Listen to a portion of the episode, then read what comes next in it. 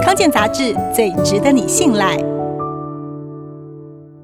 四十七岁的木村拓哉顶着日剧天王头衔，却连续六年被日本人选为最讨厌男星。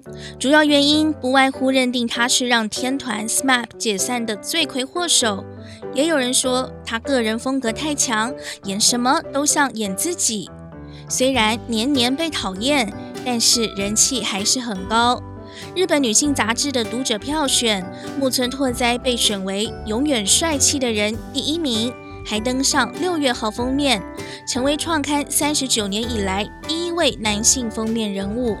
木村拓哉在二十八岁演艺生涯巅峰的时候，在演唱会上宣布结婚，随即面对的是排山倒海而来的批评。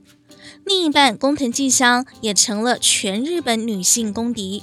幸好闪婚不影响他的星运，日本平均收视率最高的十档连续剧中，就有五部是他主演的，但在二零一六年底，SMAP 经传解散，独留杰尼斯事务所的他被当成了背叛者。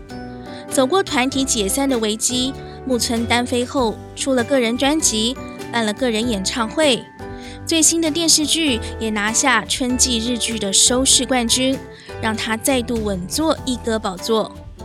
回顾外界多年来的杂音，他认为。过去就过去了，没有必要回头看。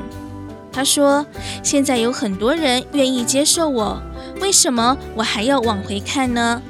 对那些愿意接受我的人来说，这太失礼了。”他习惯正面思考，沮丧的时候就上健身房流流汗，或是去海边潜水。如果有人批评他自大，他就去冲浪，面对广阔的大海，感受自己的渺小。木村心里也总是记挂着家人，全家人每天至少要一起吃顿饭。如果工作太忙，没有空好好说话，女儿会把一天发生的大小事都写在笔记本，而木村就会像交换日记一样回复意见。对于未来的期许，木村拓哉谦虚地说：“光是知道自己被需要这件事，就值得珍惜了。”